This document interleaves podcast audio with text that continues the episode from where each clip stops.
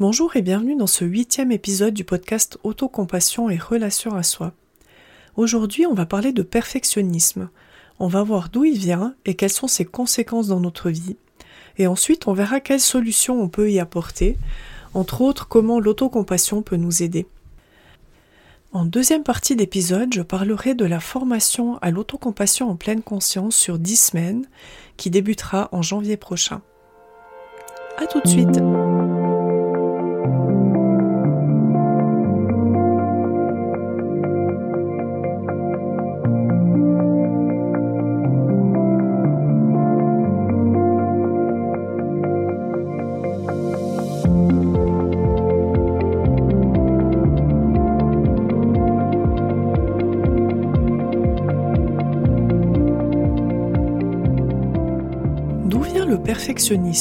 Et qu'est-ce qui fait que certaines personnes veulent toujours tout faire bien et se mettent une grande pression pour y arriver, alors que d'autres personnes sont beaucoup plus souples et moins exigeantes avec elles-mêmes et avec leur création Il y a certainement plusieurs explications possibles.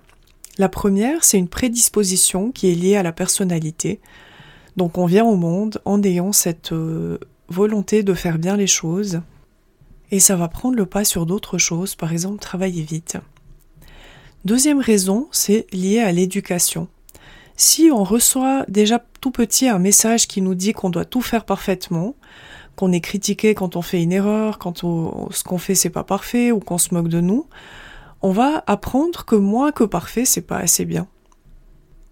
Une petite parenthèse à ce sujet pour ceux d'entre vous qui sont parents, je vous renvoie au livre PEAK, P-E-A-K d'Anders Eriksson, qui, à ma connaissance, n'a malheureusement pas encore été traduit en français, qui a effectué une recherche approfondie sur ce sujet et qui s'est rendu compte que ce qui était important, c'était pas tellement de privilégier les résultats ou de mettre l'accent sur les résultats, mais plutôt sur les efforts. Donc quand un enfant revient avec une bonne note, plutôt que le féliciter pour sa bonne note, ça va être plus important et plus utile pour lui de le féliciter pour les efforts qu'il a fournis, pas seulement pour les résultats. De cette manière, ce qu'il va apprendre, c'est que ce qui compte dans la vie, c'est de s'appliquer et de faire vraiment des efforts, peu importe le résultat finalement, et ça lui permettra ensuite d'être mieux équipé pour rebondir après un échec ou une mauvaise note et de se remotiver plus facilement. Fin de la parenthèse. Une autre raison, c'est les croyances qui sont associées euh, souvent, quand on est perfectionniste, on a des croyances telles que je ne suis pas assez, je suis moins bon que les autres, je dois donc compenser en faisant tout parfaitement. Donc ça va créer un manque de confiance en soi ou en ses capacités, une dévalorisation de soi. On va se comparer aux autres en se jugeant en général moins bon que les autres. Et on va toujours avoir cette impression qu'on doit compenser ce qu'on considère comme étant des manques en faisant tout parfaitement. Associé à ça, il y a souvent un critique intérieur qui est très fort. Donc cette petite voix qui nous dévalorise dès qu'on fait une erreur, qui nous dit qu'on vaut rien, qu'on n'est pas assez bien. Et du coup, ça va créer une forte peur de pas tout faire parfaitement parce que on va se retrouver à chaque fois face à ces sentiments douloureux. Euh, donc la honte, la culpabilité, le mépris de soi, la colère contre soi, la haine de soi, tous des sentiments euh, douloureux qui causent beaucoup de souffrance et qu'on va vouloir éviter le plus possible. Donc ça, c'était pour les principales causes du perfectionnisme. Il y en a certainement encore d'autres, mais c'est les plus importantes. Maintenant, on peut se demander si le perfectionnisme, c'est une bonne ou une mauvaise chose. Il y a un bon côté, c'est que on va être fiable et qu'on va fournir de la qualité. Donc notre entourage, que ça soit professionnel ou privé, va savoir qu'il peut compter sur nous pour bien faire les choses qu'on s'engage à faire. Donc là, c'est un gros avantage, en particulier quand on travaille dans un domaine où on doit faire preuve de précision, où on doit être vraiment sûr de la qualité de ce qu'on fournit.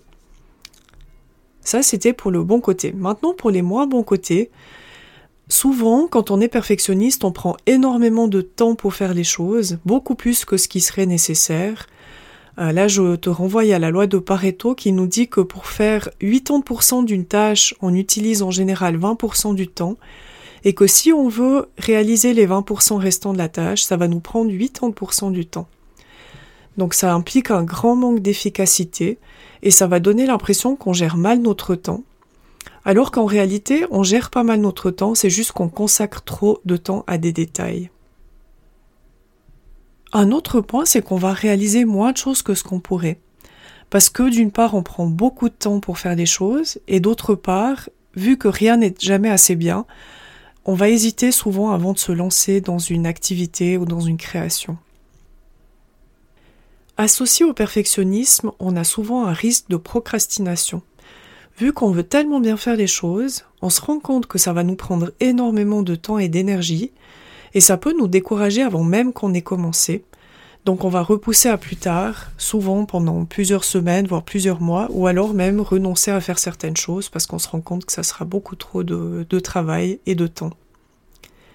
Ça peut aussi compliquer les relations, privées ou professionnelles, si notre entourage fonctionne différemment de nous et par exemple ne reconnaît pas nos efforts, donc on risque de le prendre mal, ou alors si on attend que notre entourage fasse les choses aussi bien que nous.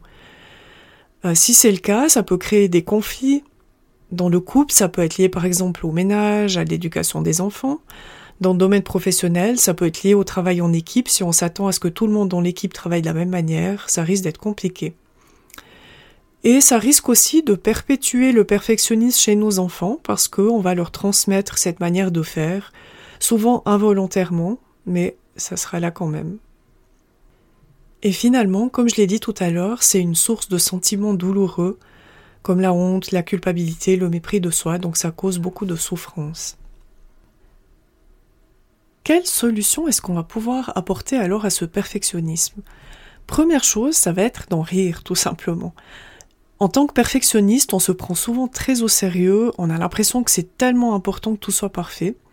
Et le simple fait d'en sourire, ça va permettre de relâcher la pression et de voir les choses sous un nouvel angle.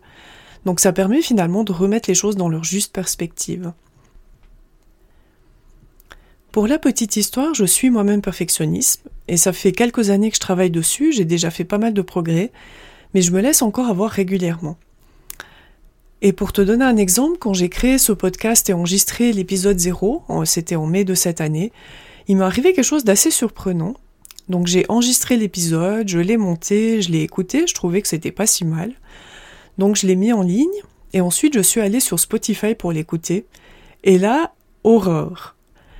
J'avais l'impression que ce que je disais était stupide, que mon accent était à couper au couteau, que j'avais une voix qui était pas du tout agréable tout me semblait horrible. Et là, après quelques secondes, j'ai interrompu la lecture et je me suis dit, mais qu'est-ce qui se passe? Et c'est là que j'ai vraiment compris qu'il y avait une différence entre le moment où j'avais écouté l'épisode juste après l'avoir enregistré et l'avoir monté, et après l'avoir mis en ligne. Dans le premier cas, la seule personne qui écoutait, c'était moi. Donc il n'y avait pas vraiment d'enjeu, il n'y avait pas vraiment de risque que, je sois jugée ou que qu'on trouve que ce que je faisais c'était pas assez bien, c'était juste moi avec moi-même. Par contre, une fois qu'il a été en ligne, tout le monde pouvait y avoir accès. Et donc là, je suis devenue beaucoup plus critique avec cet épisode parce que je me sentais vulnérable et que je savais que on pouvait me juger et trouver que c'était pas assez bien. À ce sujet, j'ai écrit un article de blog qui s'appelle Si c'est assez bien pour toi, c'est assez bien pour les autres. Je le mets dans la description si ça t'intéresse d'aller lire. Donc ça part de la manière de laisser vivre ses créations et de s'en détacher et de leur laisser simplement avoir leur propre vie.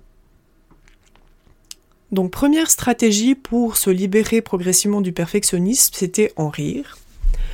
Deuxièmement, ça va être de décider consciemment de lâcher du lest et de s'entraîner à pas faire tout parfaitement. Donc c'est vraiment pas simple au début, on a l'impression en général que si c'est pas parfait, c'est nul, en gros. Mais on peut y aller pas à pas en choisissant tout d'abord des choses sans importance et puis en augmentant ensuite un peu le niveau de difficulté. Donc par exemple, dans une tâche professionnelle qui est pas critique, on peut s'arrêter quand on est plus ou moins satisfait du résultat et rendre son travail et observer ce qui se passe. Très souvent, la personne à qui on rend le travail va être contente du travail qu'on a fourni, et ça va nous permettre de réaliser peu à peu que la seule personne qui attend vraiment la perfection de nous, finalement, c'est nous-mêmes, et c'est pas l'extérieur. Donc progressivement, ça va nous permettre de nous éloigner peu à peu de cette tendance à tout vouloir faire parfaitement. Ensuite, je te propose une piste de réflexion c'est de te demander ce que ça t'apporte de vouloir tout faire parfaitement versus ce que ça te coûte. Et de te demander si ça vaut vraiment le temps et l'énergie que tu y consacres. Souvent, quand on se lance dans cette réflexion et qu'on fait le calcul, on réalise finalement que c'est pas vraiment nécessaire. À nouveau, selon le travail qu'on fait, ça va être important, mais dans plein de domaines, c'est vraiment pas nécessaire de rechercher la perfection et ça peut nous aider à lâcher petit à petit du lest. Et enfin, une autre stratégie qui est très utile pour les perfectionnistes, ça va être de pratiquer l'autocompassion. Ça peut vraiment être salvateur.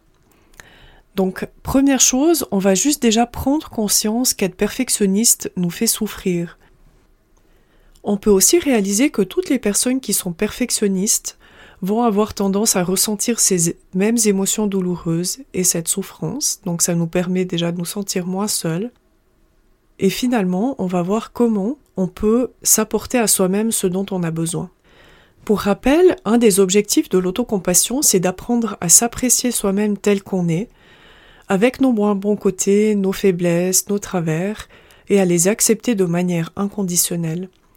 Et quand on arrive à faire ça, ça devient plus facile d'accepter que nos créations ou nos actions soient imparfaites. On prend conscience que ça fait simplement partie de la vie et de la condition d'être humain. Il y a quelques années, j'ai suivi des cours de médiumnité et d'intuition, et la prof disait souvent le parfait, ça n'existe qu'en tube. Pour les Suisses d'entre vous, ça fera certainement sens, mais c'est tellement vrai. La perfection, c'est vraiment pas quelque chose qui appartient à notre monde. C'est vraiment quelque chose qui est uniquement une vue de l'esprit. Une invitation qui revient vraiment souvent dans les pratiques d'autocompassion, c'est se pardonner d'être imparfait. Donc la question, c'est peux-tu te pardonner d'être imparfait? Pour nous aider dans cette pratique de l'autocompassion, on peut utiliser par exemple la pause d'autocompassion qu'on avait vue dans l'épisode 1 ou la pratique du toucher apaisant qu'on avait vu dans l'épisode 3. On peut aussi utiliser des pratiques formelles, donc des méditations, euh, si tu veux un exemple, tu peux le trouver sur mon site web. Ça s'appelle la respiration affectueuse et on en voit toute une série dans le programme de formation dont je vais parler tout de suite. Finalement, ce qu'on peut faire, c'est encore travailler sur l'autocritique. Donc là, on en a parlé à l'épisode 4. Je t'invite à écouter à nouveau cet épisode si tu as envie d'approfondir ce sujet. Voilà, ça c'était pour le premier thème du jour, qui était le perfectionnisme. Et maintenant, je vais te parler du programme de formation à l'autocompassion en pleine conscience euh, qui débutera en début d'année prochaine. Donc c'est la formation officielle du Center for Mindful Self-Compassion qui a été créée par deux psychologues américains, Christine Neff et Chris Germer, dont j'ai déjà parlé, entre autres de leurs livres. C'est un programme qui est vraiment très complet qui comporte entre autres 7 méditations, 20 pratiques informelles, 14 exercices. Donc c'est vraiment un programme où on traite d'énormément de sujets et on voit beaucoup de pratiques que tu peux ensuite utiliser dans ta vie. Les objectifs de la formation, ça va être de développer la pleine conscience et l'autocompassion dans le quotidien pour apprendre peu à peu à devenir son propre ami et une source de soutien et de réconfort pour soi. Donc le premier cycle de formation que je proposerai débutera le mercredi 18 janvier 2023 et il va se terminer fin mars. Euh, ça sera sur une durée de 10 semaines. On est encore en train de décider s'il y aura une pause d'une semaine au milieu ou non. On sera deux enseignantes pour donner le cours, toutes deux formées par le Center for Mindful Self-Compassion, euh, Laila et moi. Et vous aurez l'occasion de faire connaissance avec Laila dans un prochain épisode quand elle sera invitée du podcast. Euh, donc ce premier cycle va se dérouler en ligne et en soirée. L'horaire prévu pour l'instant c'est de 18h à 21h. Euh, c'est encore en phase de préparation, donc il y aura des détails qui seront donnés sur mon site web d'ici quelques semaines et puis dans un prochain épisode du podcast.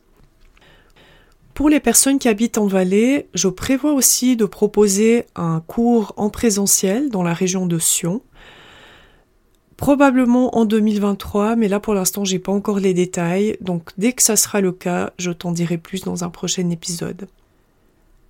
Et enfin, dernière petite information, dans les épisodes précédents, j'avais parlé d'une autre formation sur l'autocompassion en 21 jours. Euh, donc là, le concept est en réflexion, je ne sais pas encore si ça va se faire ou non, donc j'en reparlerai si c'est le cas quand ça aura pris forme. Voilà, c'est tout pour aujourd'hui. J'espère t'avoir donné des clés pour mieux gérer ton perfectionnisme et t'aider à lâcher prise peu à peu du besoin constant de perfection qui devient vraiment usant à la longue. Euh, le prochain épisode sera un épisode un peu spécial et un épisode qui me tient particulièrement à cœur. Je parlerai de comment les animaux peuvent nous enseigner à prendre soin de nous-mêmes. Je me réjouis de te retrouver prochainement et d'ici là, je te souhaite de toutes belles semaines. À bientôt!